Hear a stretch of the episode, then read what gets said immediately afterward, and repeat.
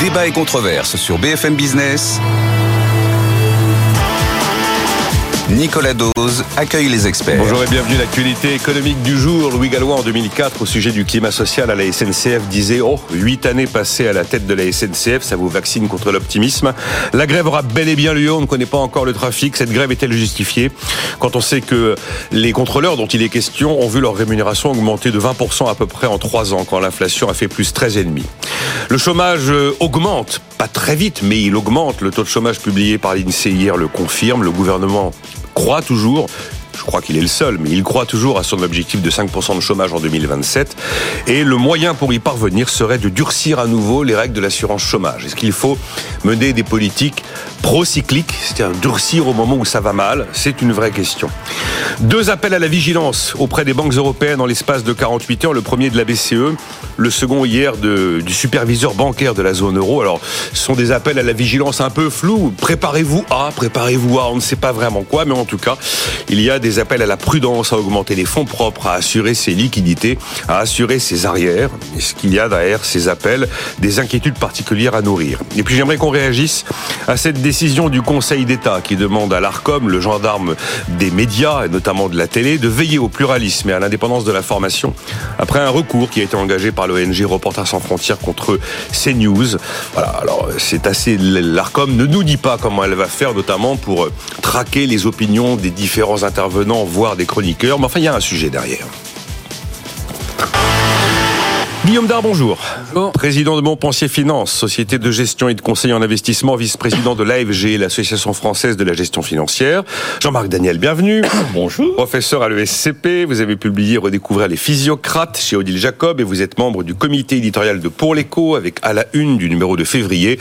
Crise du logement, à quand la fin des travaux? C'est le numéro du mois de février de Pour l'écho. Et je vous rappelle le hors-série 40 idées reçues démontées par les chiffres hors série qui sort tous les trois mois, je crois. Absolument. Voilà. Et bonjour, Christian Parizeau. Bonjour. Économiste et conseiller auprès d'Aurel BGC. Je vous donne quelques chiffres, Guillaume, je vous laisse réagir.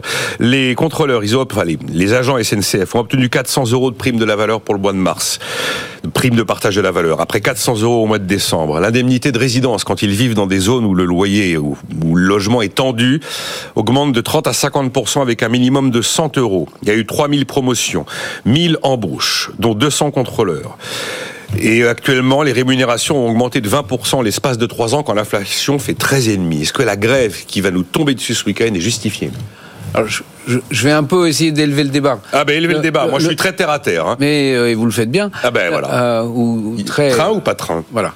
Bon. Le, sujet chemin de fer, il est très complexe parce que pendant les 100 premières années, grosso modo de 1830 à 1930, la, la, la nationalisation de la SNCF, c'est 1938. Euh, les chemins de fer, ils étaient, ils appartenaient à des compagnies privées oui, et l'État intervenait dans les réglementations. C'est-à-dire que ce qu'on voulait, c'est qu'il n'y ait pas euh, trois lignes de chemin de fer en parallèle les unes les autres. Donc, il a essayé de réguler et la voiture ça n'avait pas encore vraiment, ce n'était pas un moyen de masse, et, donc le chemin de fer était un, un, business qui fonctionnait à peu près. Néanmoins, dès le début du XXe siècle, ça a été plus difficile en termes de rentabilité. Et en France, mais il n'y a pas eu vraiment qu'en France, on a fini par nationaliser les chemins de fer en 38, et c'était une concentration des luttes sociales. Pas besoin de vous, raconter, de vous redécrire le film La bête humaine de Jean Gabin. Et donc ça a été euh, un moyen de dire, de, montrer la, souffrance. Euh, Bon, aujourd'hui, évidemment, on a moins de trains qui fonctionnent au charbon, ce serait pas très correct en transition climatique, et donc on est face à un système nationalisé, euh, et le transport, euh, c'est l'endroit des luttes sociales, très traditionnellement, pas besoin non plus de rappeler 1995 et la phrase de Chirac, on essaye de bouger les choses, il bloque tout. Donc c'est un lieu très complexe.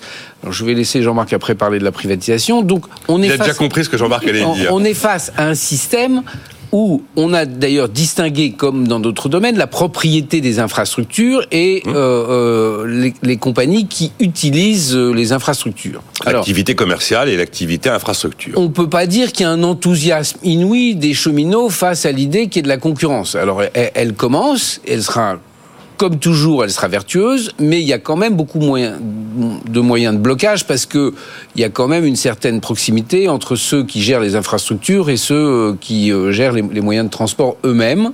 Alors, C'est pour ça que donc je n'ai pas vraiment répondu à votre, à votre question. C'est ce que, j'allais vous dire, mais bon. Euh, mais, mais quand même, ça peut être un signal parce que ça part toujours de là, de et puisqu'on en parle à, longueur d'émission, il y a une demande d'augmentation du salaire net dans ce pays qui est très forte.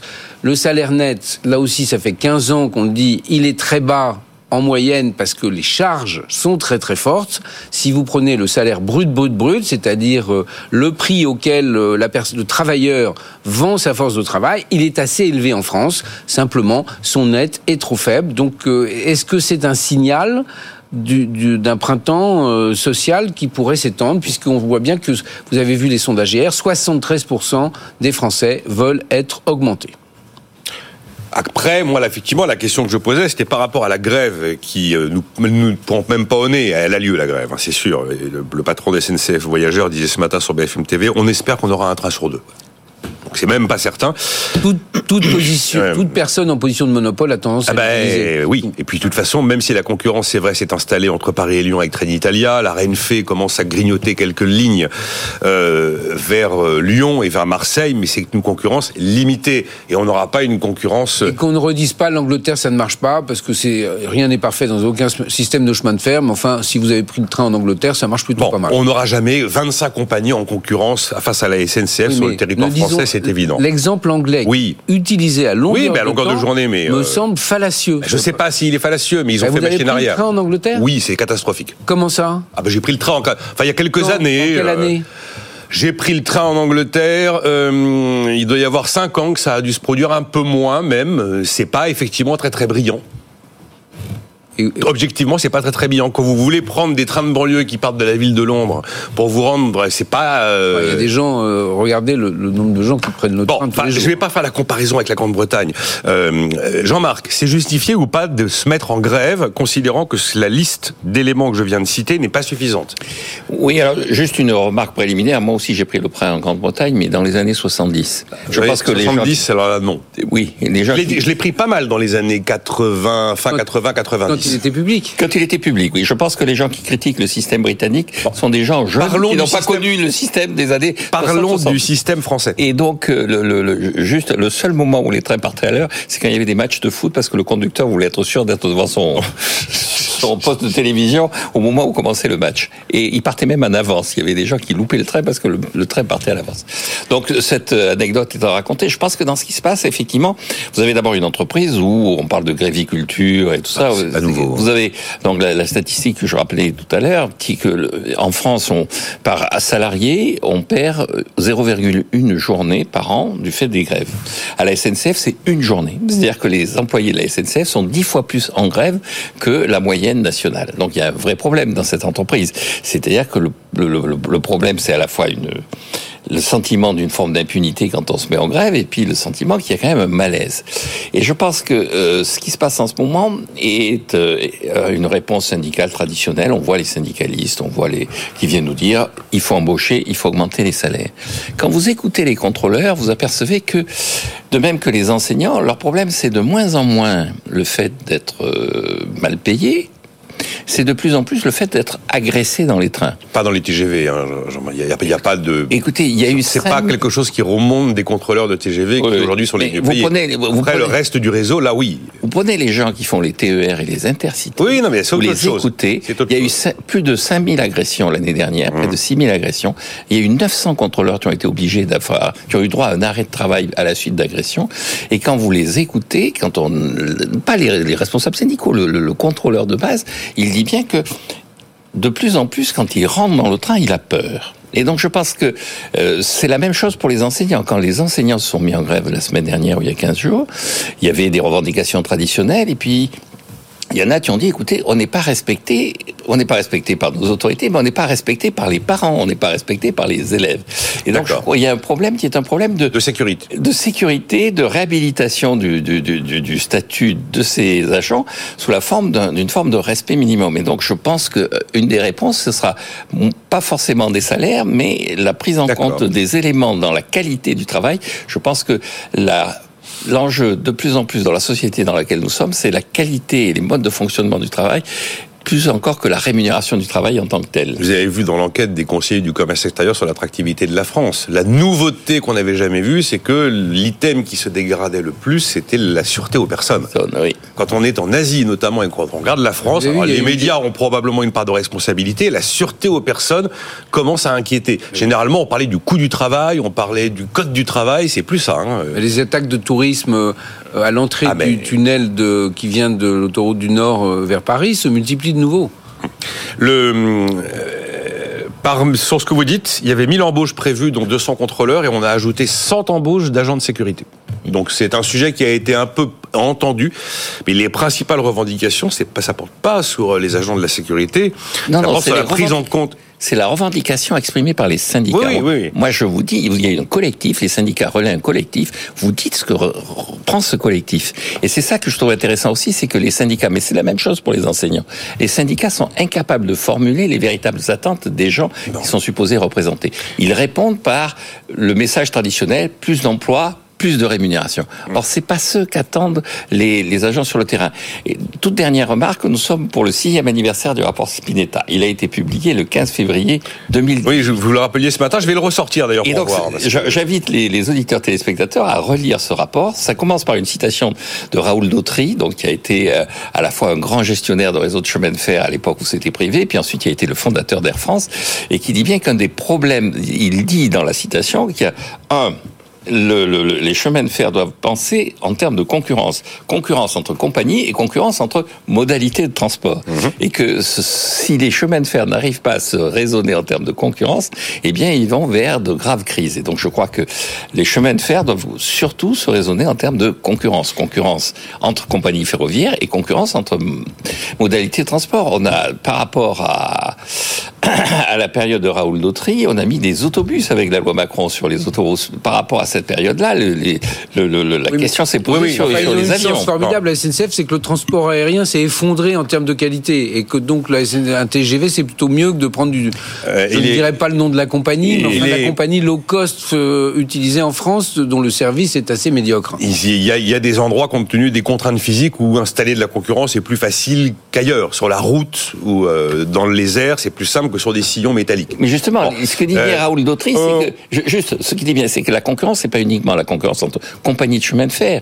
Et c'était un des acquis de la loi Macron, c'est quand on a mis des bus sur les, les autoroutes, c'était pour généraliser la concurrence. Je rappelle aussi encore une fois que Air Inter était propriété de la SNCF pour qu'il n'y ait pas de concurrence aérienne à la SNCF et il était interdit de mettre des bus sur les autoroutes pour qu'il n'y ait pas de concurrence à la SNCF.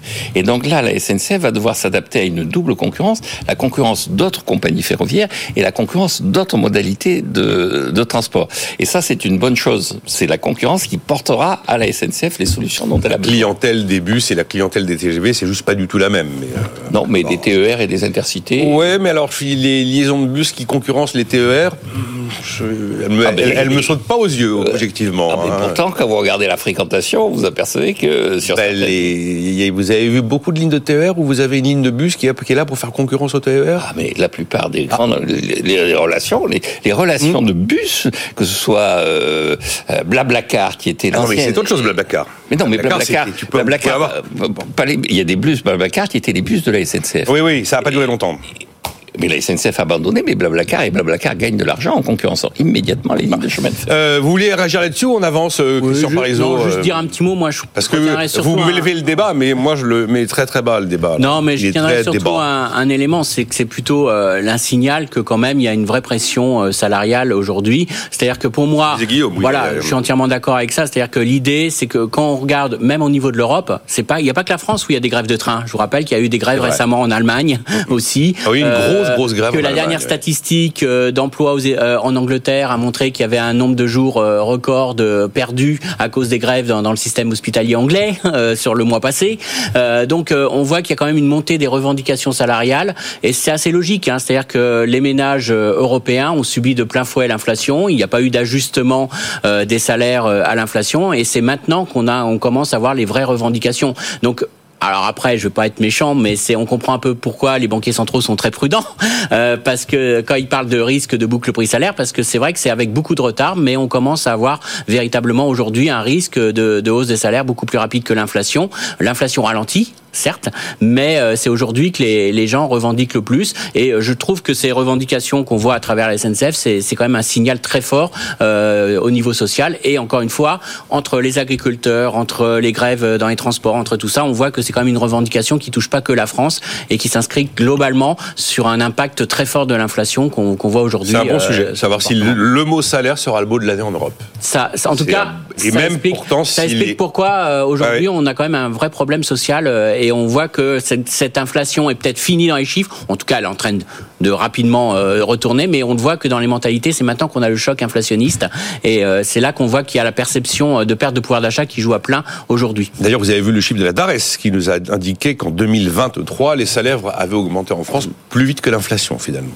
Oui, mais c'est pas perçu comme ça. Mais non, Par mais contre, non, bien sûr que c'est pas c'est là, perçu. c'est là que c'est Mais intéressant. il a aucun problème, c'est voit pas- qu'il y a toujours un décalage Oui, temps entre la perception des choses et, euh, la réalité des chiffres. Non, non, juste, Euh, Jean-Marc, Daniel. Je, pense je maintiens ce que je disais. Je pense que quand vous regardez les revendications du NHS dont on vient de parler, c'était là aussi, c'était le fait qu'on est agressé maintenant dans les hôpitaux aux urgences. C'était le fait qu'ils ne sont pas pris en considération. C'était le fait que les médecins sont menacés dans leur vie quotidienne.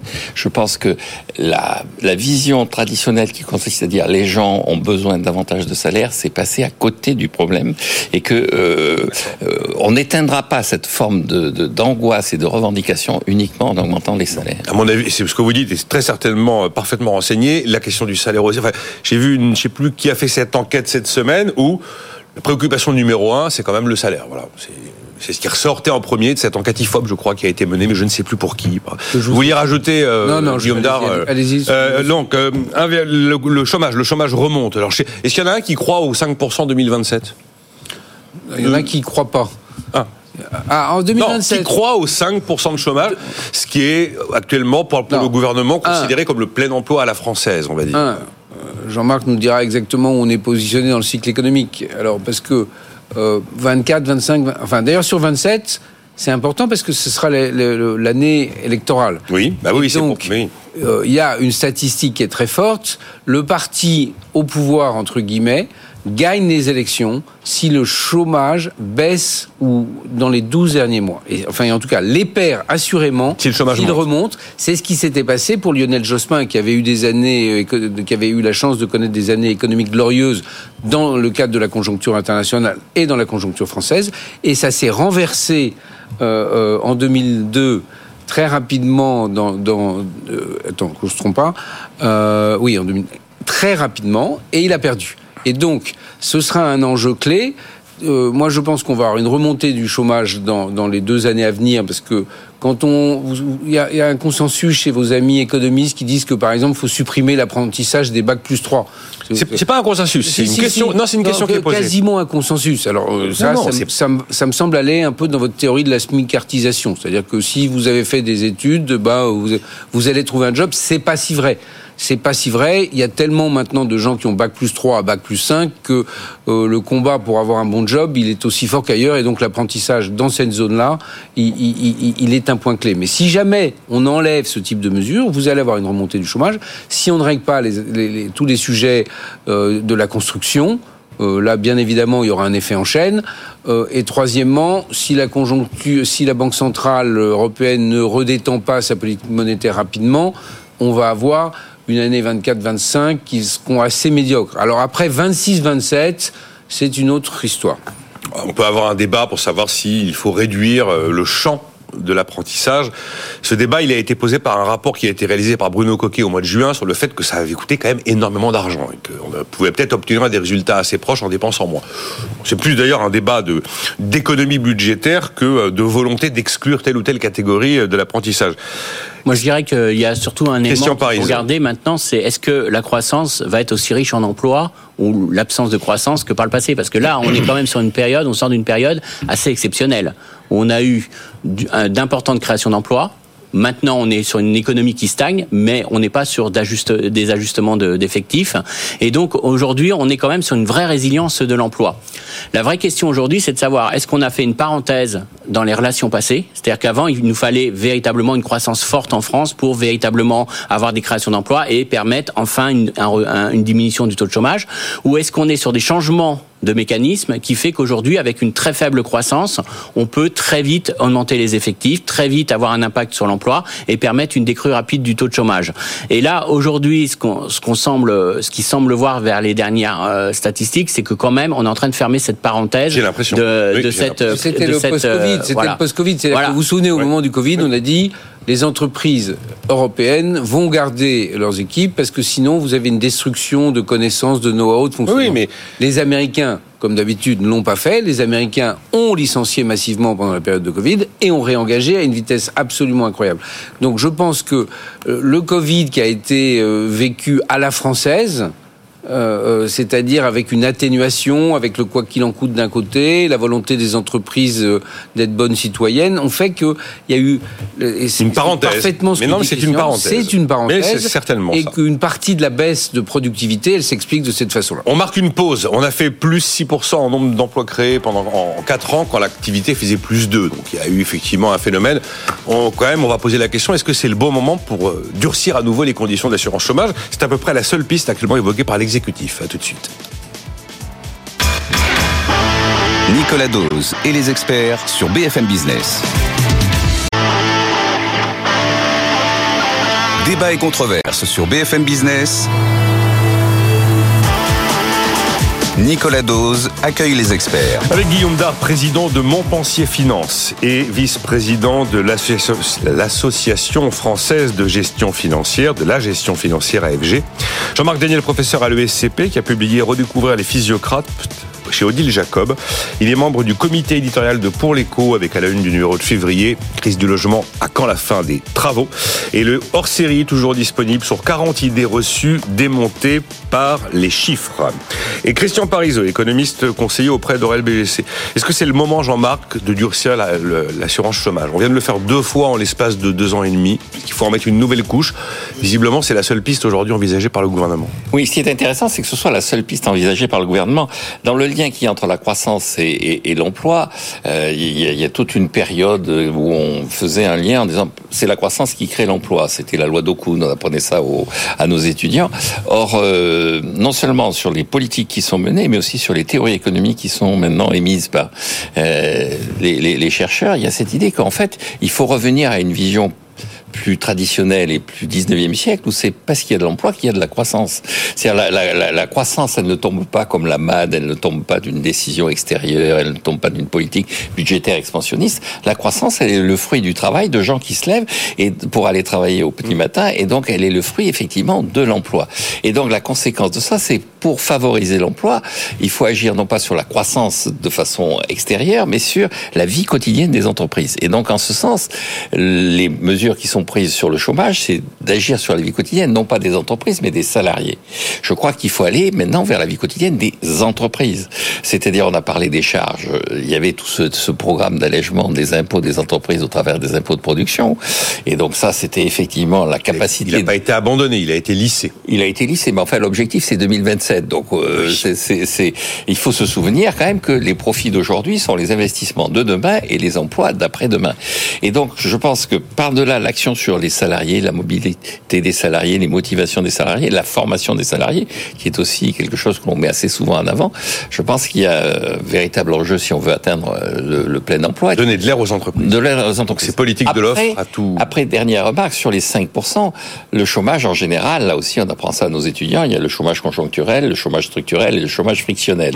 Et donc le véritable enjeu, le chômage conjoncturel, normalement, c'est la politique euh, contracyclique qui le gère. Le chômage frictionnel, c'est le plein emploi. Donc l'enjeu, c'est le chômage structurel.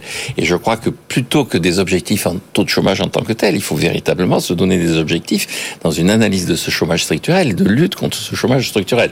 Et là, clairement, euh, par-delà la tarte à la crème de la formation, ce qu'on voit bien en France, c'est le fait que le le chômage des jeunes est un des plus importants. Et je rejoins euh, ce qu'a dit Guillaume, c'est-à-dire que s'attaquer à l'apprentissage parce que c'est trop cher, la vraie question qui se pose, c'est est-ce que si on récupérait ces sommes, on les utiliserait mieux? C'est-à-dire que est-ce que ça coûte trop cher par rapport à ce que ça rend? Est-ce qu'il faut le supprimer en tant que tel? Je pense que la vraie, d'ailleurs, c'est la réflexion de Bruno Coquet, c'est est-ce qu'on ne pourrait pas mieux utiliser ces Oui. sommes? Mais il n'y a pas l'idée que ça a été négatif. Il y a l'idée que c'était pas forcément l'emploi le plus pertinent des sommes qui ont été consacrées à ce. En tout cas, vous me dites dites, Jean-Marc, qu'une une troisième étage de réforme d'assurance chômage, ça vous semble pas être l'idée, la martingale Après, gagnante Pas- Bon, c'est non, mais là, une idée, vous- mais ça suffira pas. Ouais, non, Ah, Après cette brillante euh, démonstration top-down de, de- de Jean-Marc, moi je voudrais être bottom-up. Qu'est-ce que vous penseriez, Nicolas, d'un contrat d'assurance que vous êtes obligé de souscrire? Vous n'avez, imaginons que ce soit euh, un- un- une assurance euh, de IARD, vous, vous, vous avez cotisé, vous cotisez toute votre vie. Vous Incident, accident, risque divers, hein, IARD, je crois. Voilà. Vous n'avez jamais, incendie. jamais un dégât. Et puis, tout d'un coup, pas de chance, un peu à la fin de, je sais pas, après avoir cotisé pendant 40 ans de façon obligatoire, tout d'un coup, euh, bah, vous avez un accident, vous perdez votre job, et vous dites, alors là, c'est justement le moment où on va, j'ai payé ma prime rubis sur l'ongle de façon très forte pendant 40 ans. Et de façon obligatoire, faut le De rappeler, façon hein. obligatoire, sans concurrence, il n'y a aucun choix, et on me l'enlève.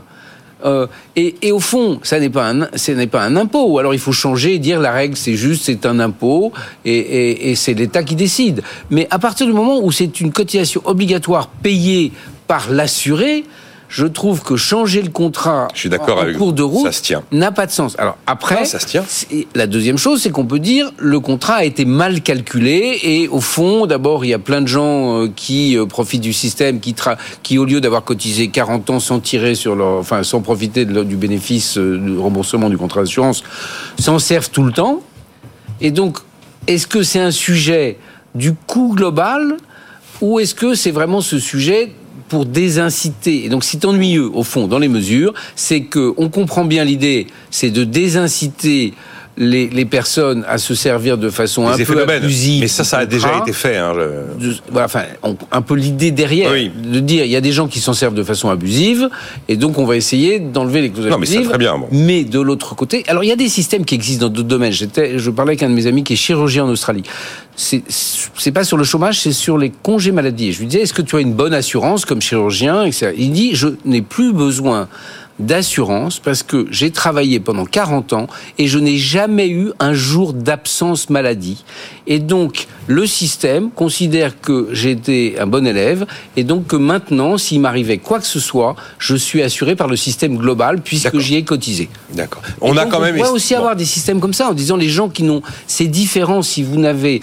Vous avez payé Oui, oui, toute mais- votre vie la cotisation chômage et que vous vous en servez soudainement que quelqu'un qui s'en est servi 15 fois dans sa vie. c'est d'autant plus vrai pour les cadres à qui on a dit dans la deuxième réforme ou la première, je ne sais plus, on vous laisse votre cotisation inchangée. Par contre, vous aurez de la dégressivité à partir d'un certain niveau de salaire.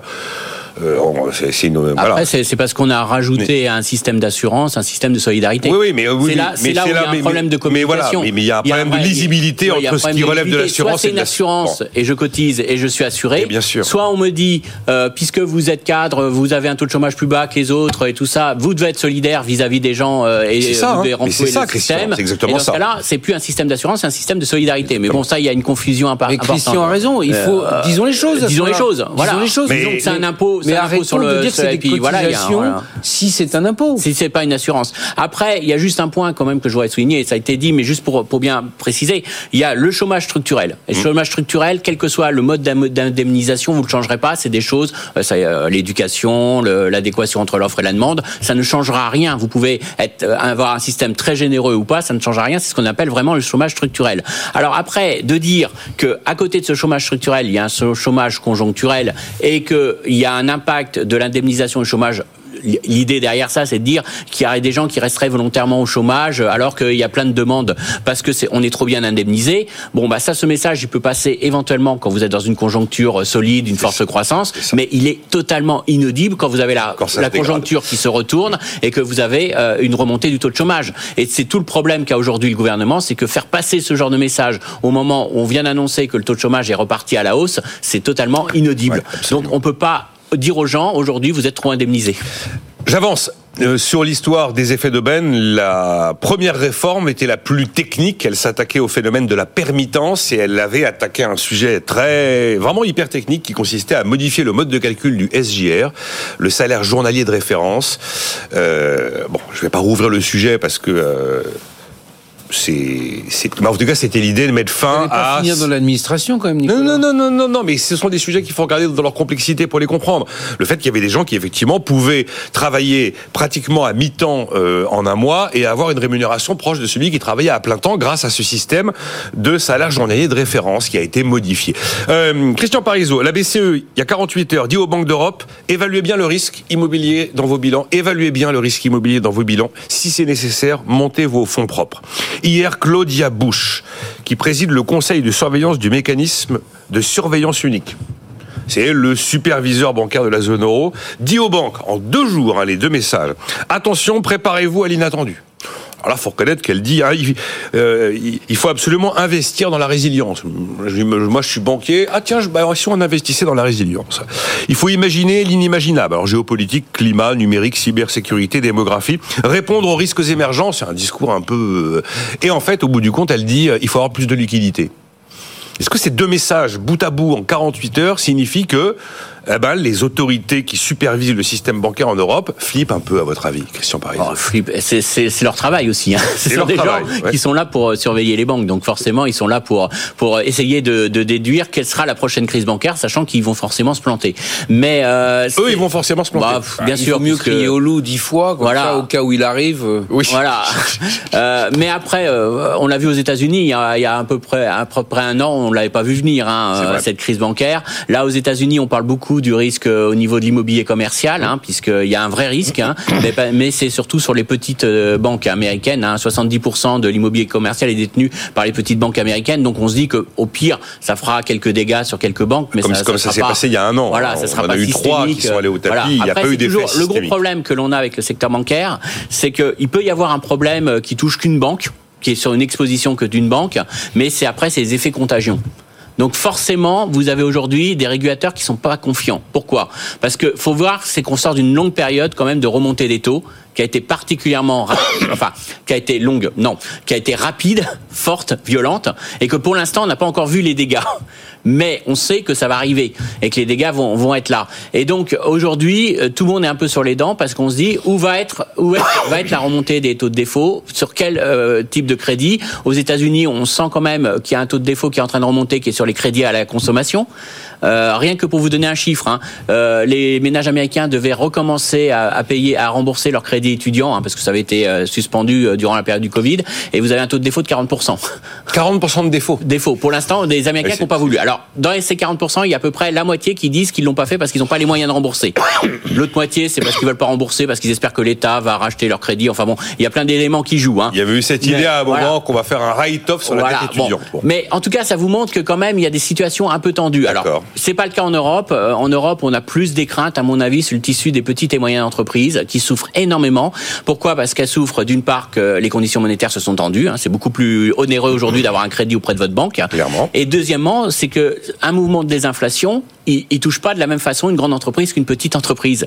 Et aujourd'hui, le gros problème, c'est que les petites et moyennes entreprises, c'est elles qui ont le plus la pression du mouvement de désinflation. C'est-à-dire que quand vous pouvez plus repercuter la hausse des prix, euh, bah déjà, c'est les grandes entreprises elles mettent la pression sur leurs fournisseurs, et les fournisseurs, c'est elles qui n'ont pas les marges de main d'œuvre pour euh, absorber ce choc, alors qu'elles étaient déjà dans des conditions euh, financières assez tendues. Donc, il y a un élément à suivre. Où sont, où va, euh, quel est l'impact de la politique monétaire? On l'a pas encore vu totalement. Il va arriver. Et quel sera l'impact sur le bilan des banques Et après, il faudra voir la solidité des banques et éviter tout effet contagion. Donc, je dirais que oui, c'est bienvenu, mais euh, voilà, euh, on, on est obligé euh, aujourd'hui d'être très prudent parce qu'il y aura forcément un coût de ce durcissement de politique monétaire. Le message, c'est préparez-vous à tout parce qu'on n'a pas tout vu, si je résume ce que me dit Christian Parizeau, Guillaume. Alors, Hein. trois éléments. La première chose, c'est quand les taux d'intérêt montent, c'est mauvais pour l'immobilier puisque les coûts de financement sont plus élevés et que l'immobilier, en termes de valorisation, c'est comme une obligation à très long terme. Donc, c'est l'inverse des taux d'intérêt. Les taux montent, la valeur de l'immobilier baisse. Deuxièmement, on a eu une période incroyablement longue de taux à zéro, c'est-à-dire grosso modo une petite dizaine d'années dans lequel s'est engouffrée une spéculation immobilière. Quel est lieu pour le résidentiel, hein, quand, quand tout d'un coup des rég- de- on a payé deux fois plus cher le même appartement qui n'était pas mieux dans, dans- dans- dans une petite ville, euh, et à Bordeaux euh, tout ça s'est envolé. euh, euh, hein, À juste Jean-Marc- titre. À, à juste titre. Dit le Bordelais de l'État. mais, mais aussi dans la banlieue de Bordeaux. Troisièmement, les crises immobilières, ce sont les crises les plus graves. Quatrièmement, les banques, elles financent directement l'immobilier, donc ça touche tout le monde. Et, et- et les grandes crises bancaires sont toujours venues de crises immobilières. Cinquièmement, euh, Il faut le rappeler, la, composante immobilière est quasiment systématiquement dans les crises graves. cinquièmement, quand vous êtes responsable de la supervision bancaire, Vous criez au loup parce qu'il vaut mieux Vous crier au criez loup. au loup. Et en France, on a une histoire tragique dans le passé, dans la grande crise de 90-93, notamment avec les ennuis du Crédit Lyonnais à l'époque. Euh, le, le- le patron de la surveillance euh, bancaire, je ne dirais pas son nom, mais le nom ressemble d'ailleurs tout à fait à celui de la dame allemande dont on a parlé. Il en est mort de cette grande crise bancaire. Il en, est mort de chagrin. Euh, tellement euh, cette crise euh, n'avait pas vu. Donc, c'est bien sûr dans la psyché. Aujourd'hui, la supervision bancaire est faite de façon très proche. La BCE peut a le droit d'assister au conseil d'administration des plus grandes banques. On est dans un système de supervision. Alors, on peut dire que sur l'Europe, le risque est quand même bien moindre qu'aux États-Unis, puisque comme Christian l'a expliqué, aux États-Unis, il y a les petites banques un peu plus fragiles ont financé l'immobilier. Puis un dernier phénomène sur l'immobilier, c'est que euh, il y a l'immobilier de bureau, les gens veulent moins aller au bureau.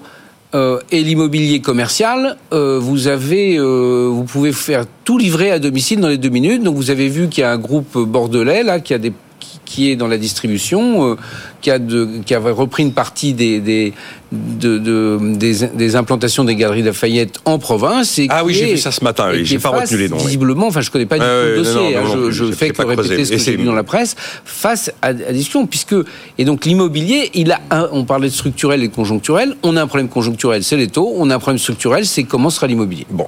Mais on n'a peut-être pas tout vu, effectivement, des, de, de, de, de l'infusion de la politique monétaire durcie aussi rapidement. Oh, sur le crédit immobilier, c'est venu assez vite. hein.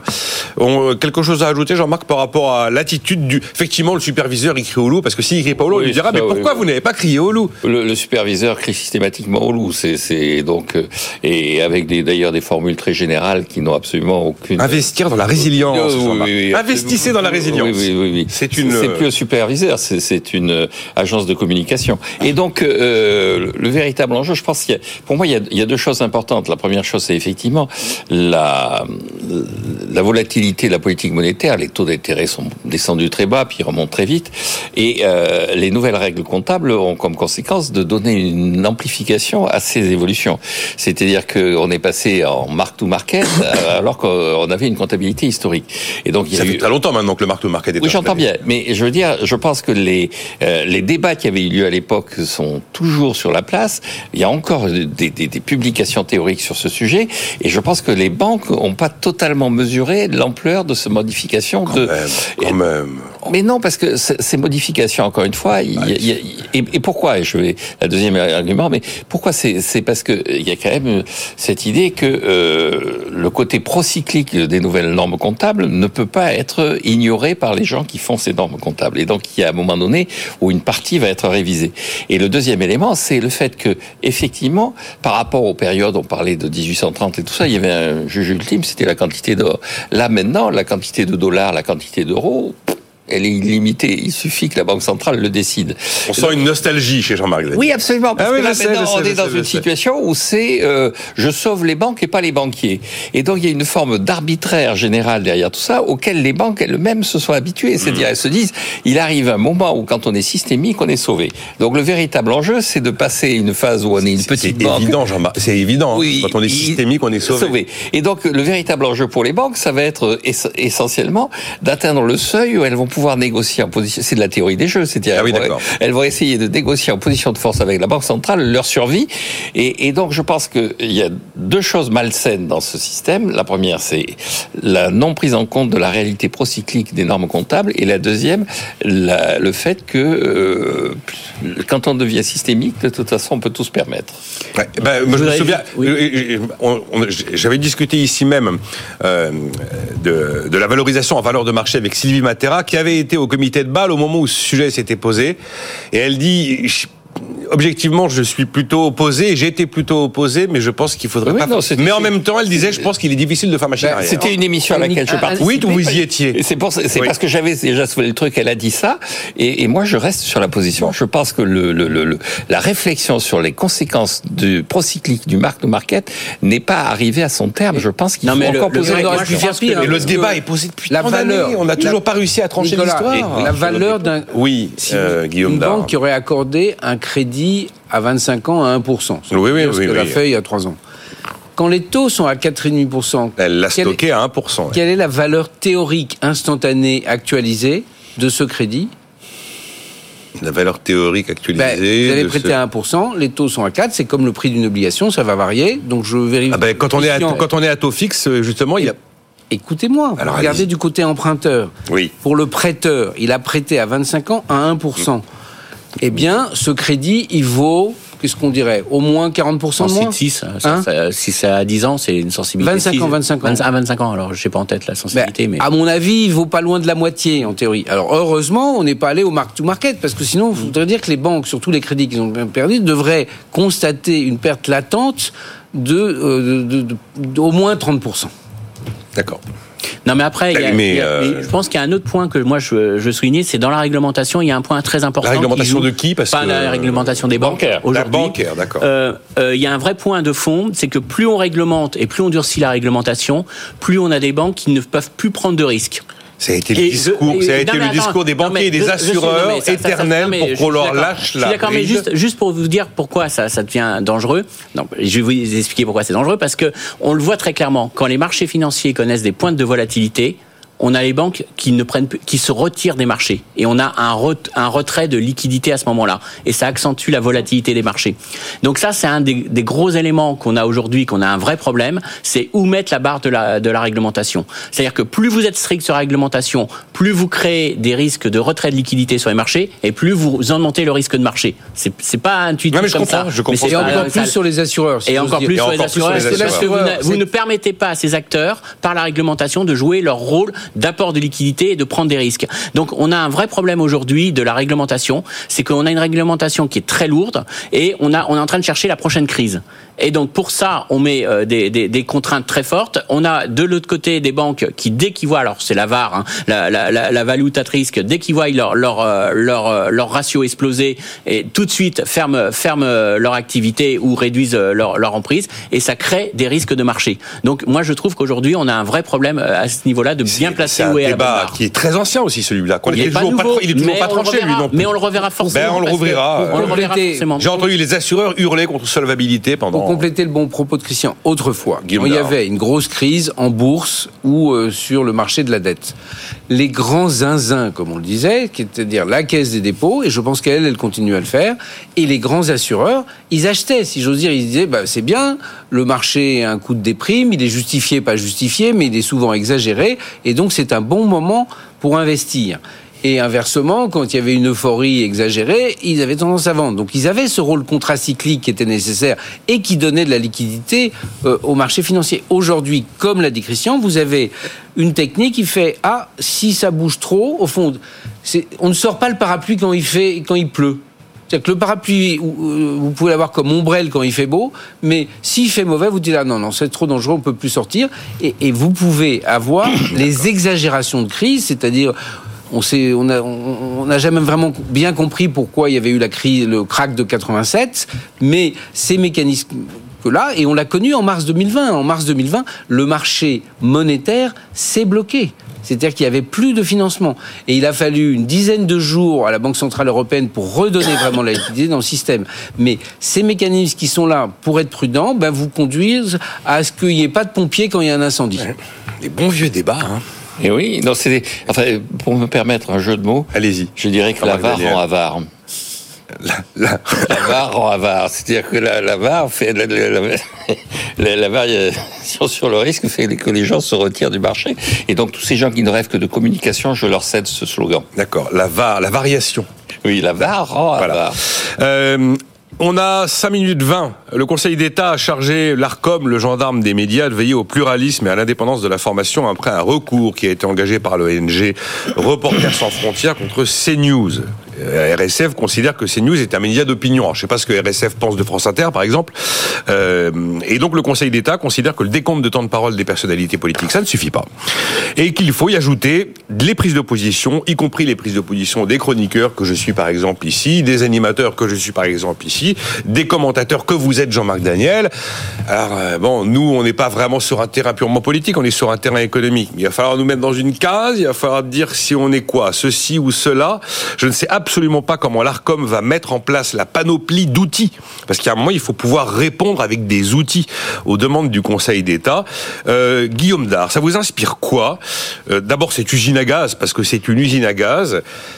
Et puis euh, cette volonté d'attaquer un média en particulier. Alors- je suis assez surpris quand même. Effectivement, on a un peu le sentiment que la, la- la montée du succès de CNews euh, provoque euh, une attaque un peu en piqué. Bah, ça énerve beaucoup. Et, et ça a toujours existé en France quand tout d'un coup euh, quelqu'un se- met en avant, et il est attaqué. Alors deuxièmement, ce qui est très difficile dans l'histoire de la diversité, que veut dire la diversité? La diversité, ça veut dire qu'un homme, une opinion, c'est-à-dire qu'on doit dire, euh, il faut avoir autant d'opinions, euh, il faut que toutes les opinions soient représentées, ou est-ce comme on est dans un pays démocratique, elle devrait refléter euh, l'opinion de l'électorat. C'est-à-dire que et donc le paradoxe, c'est que on pourrait dire, bah alors si euh, euh, si vous êtes le Rassemblement national, vous allez avoir le droit à 30% du temps d'audience, et que si vous êtes socialiste, vous aurez le droit à 2,5%. Je ne pense pas d'ailleurs que ce soit ce que veut le Conseil d'État. Bon, alors après, Non, le Conseil d'État, ils veulent qu'on ajoute au temps de parole des politiques qui est déjà calculé le temps de parole de, toutes les autres Ok, intervenants mais d'un média. ben, de tout le monde. Donc ça veut dire un homme, une voix, autant d'avis, au- autant de vois même pas Où- comment on fait, Où mais, est-ce qu'on euh, est dans une démocratie? La deuxième chose, et c'est un débat, et, et relisez euh, Tocqueville et, et Chateaubriand, c'est-à-dire que l'opposition des parlements, entre guillemets, ce qu'on appelait parlement dans, dans, dans, l'ancien régime, c'était en fait euh, euh, les, les- les corps constitués, les tribunaux, euh, Les juges, la- les le juges, oui. les juges. Oui.